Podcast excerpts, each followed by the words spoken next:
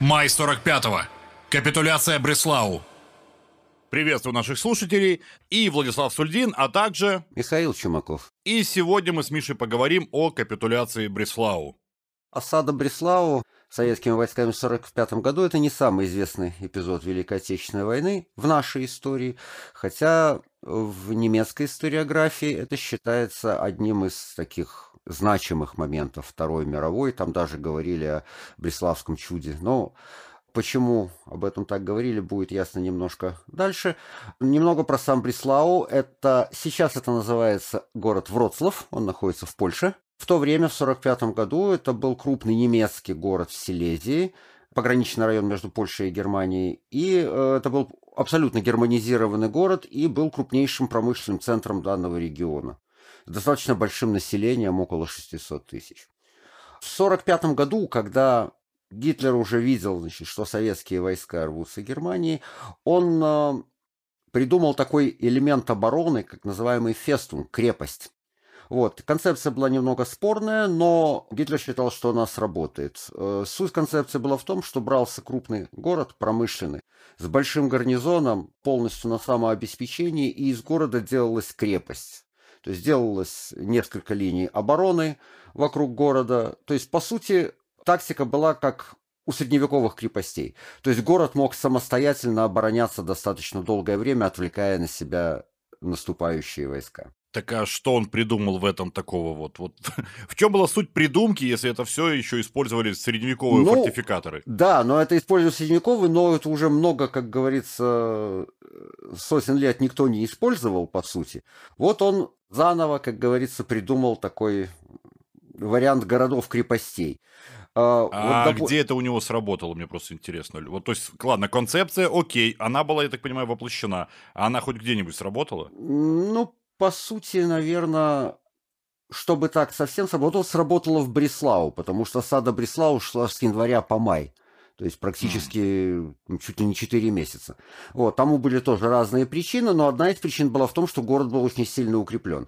А так, если вспомнить другие крепости, ну, то есть, допустим, Познань, Глагау, Кюстрин. Вот эти крепости вообще не продержались нисколько, потому что их просто... Кёнигсберг. Их просто сравняла авиация с э, землей. Вот, в Могилеве и Орше пытался сделать, э, пытались сделать фестунги, но они буквально по несколько часов продержались. Даже Брест, который немцы тоже пытались оборонять в 1944 году, то есть когда э, наши войска на территорию Польши уже входили, в общем-то, он продержался пару дней. То есть, по а сути... Я еще, я еще раз прошепчу Кёнигсберг. О, Кёнигсберг, ну, там были большие бои. То есть, Кёнигсберг держался долго, в общем-то, достаточно. По сравнению с остальными вот городами. Да, но когда начался штурм, этот штурм продолжался сколько? Двое, два дня?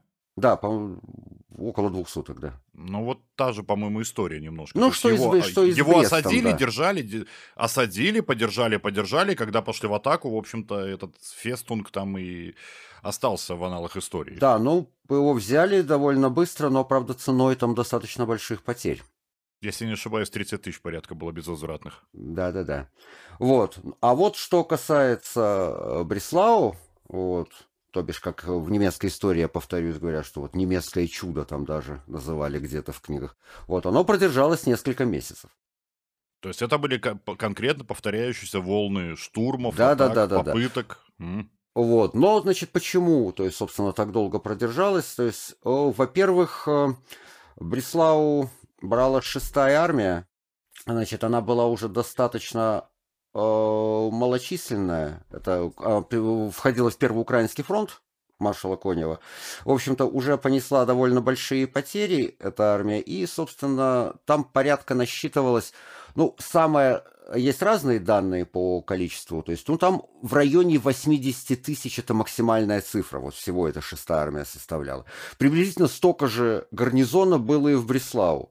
То есть штурмовать с, на, с налета город, ну, грубо говоря, сходу, э, не было возможности. Поэтому была осада, то есть город просто взяли в кольцо, и э, до апреля месяца активных боевых действий не велось.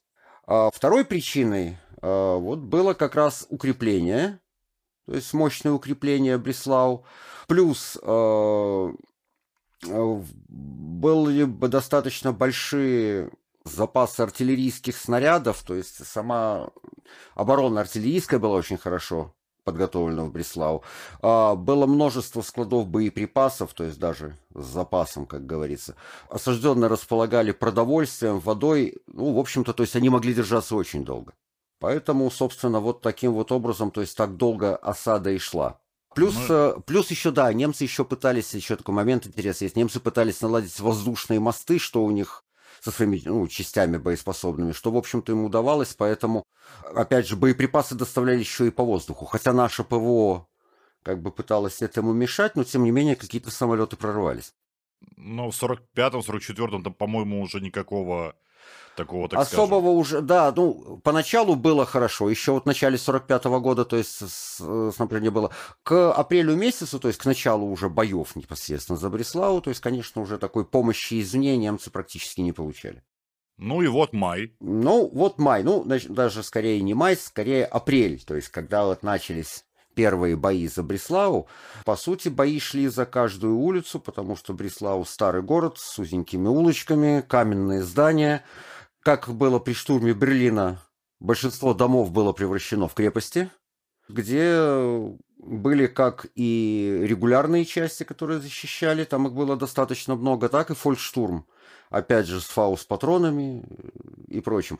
Значит, советские войска использовали интересную тактику, а, использовались а, саперные группы, а вот, вот как было когда-то в Сталинграде, за которыми шли танки на прорыв, и за ними пехота. То есть буквально вот по, по квартально брался город. Сопротивление было достаточно ожесточенным. Интересно, использовались э, тактика и вооружение с обоих сторон. Вот, допустим, я прочитал, э, саперные вот эти вот группы наши активно использовали, как обычно, коктейли Молотова, бутылки с горючей смесью, чтобы выкуривать из домов оборонявшихся. Немцы в то время использовали так называемые коктейли антимолотов. То есть тоже бутылки с какими-то химикатами, которые тушили огонь. То есть вот такое интересное тоже изобретение. Вот. Очень активно использовалось дымовые завесы. По данным а, только с советской стороны, до 2000 дымовых боеприпасов в сутки использовалось. То есть под прикрытием дымов перетаскивали орудия, передислоцировали части и так далее, потому что ну, бои шли практически в городе. Не, ну, в принципе, дымовая завеса, я могу себе представить там, гипотетических ситуаций, огромное количество, когда дым действительно полезен в городе. Потому что э, у немцев, предположим, вот узенькая улочка стоит, где-то из окошка торчит пулемет, а нужно перебежать, продвигаться поближе к нему на расстояние броска гранаты, чего угодно. Э, закидали все дымами, ну, пулеметчик строчил, строчил, ушел на перезарядку, устал, надоело, в конце концов. Э, все, отряд продвигается. Ну да, то есть вот, вот это вот активно использовались дымовые завесы в этом городе. Еще интересное оружие использовалось, активно использовалось трофейное оружие нашими войсками. А, во время боев в Силезии, вот, ну, вокруг Бреслау, собственно, наши войска захватили э, несколько десяток э, голиофов, то есть вот радиоуправляемых танкеток мин немецких. Угу. И, в общем-то, в Бреслау они активно использовались именно советскими войсками, а не немцами. А, причем наши скажем так, поначалу эффекта большого не было, но потом, значит, э, скажем так, разобрались, как их правильно использовать. Если танкетки запускались массово и по достаточно ровной поверхности, вот, то э, свои задачи они выполняли. То есть они подрывали укрепления, подрывали здания. То есть если использовать их было там одиночными танкетками, как правило, к никакому эффекту это не подводило, потому что танкетка движется со скоростью, грубо говоря, бегущего человека и легко расстреливается на подходе. Но когда их много, эффект был. Вот наши активно использовали вот немецкое чудо-оружие. Но они же вроде противотанковые были в первую а, очередь. А, как подрывать укрепления, они, в принципе, тоже а. помогали. Для подрыва укреплений использовались.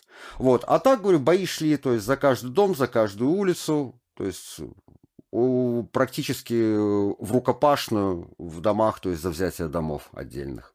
Еще то, что интересный тоже такой факт.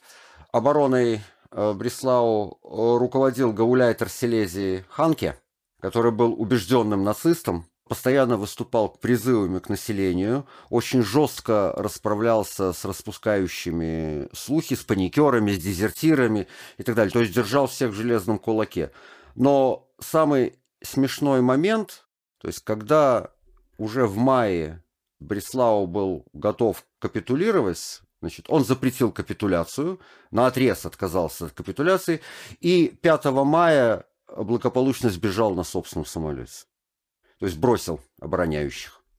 То есть, собственно, этим он э, способствовал, в общем-то, капитуляции. То есть, и тут же уже 6 мая Бреслау капитулировал. А так, штурм Бреслау вспоминает кавалер Серебряного Креста Ордена Военной Добродетели и участник тех событий Бронислав Якимович. Вроцлав находился в осаде советской армии долгое время, и нашу дивизию направили туда, Помню, как знаменательный момент на второй день Пасхи, тревога и марш в сторону Вроцлава и занятие позиций.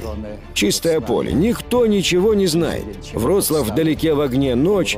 Где эти окопы копать, куда стрелять? Понятно, что в сторону горящего Вроцлава, где немцы заняли оборону. Но немцы могут быть также и с другой стороны, идти на помощь осажденным. У меня был опыт боев под Ленина, поэтому я на всякий случай приказал своей роте выкопать позиции с двух сторон.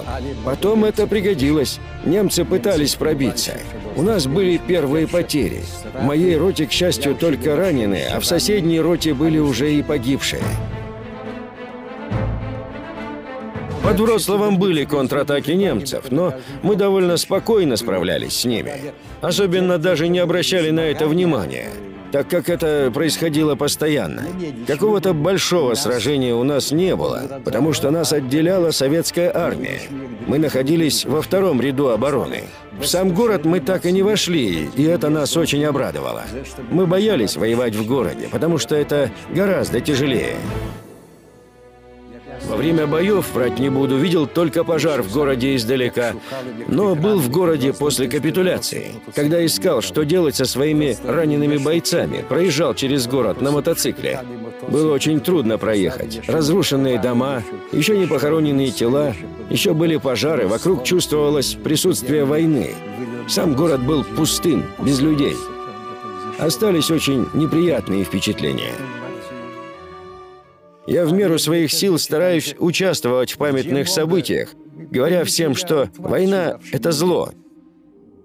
И надо строить, а не разрушать.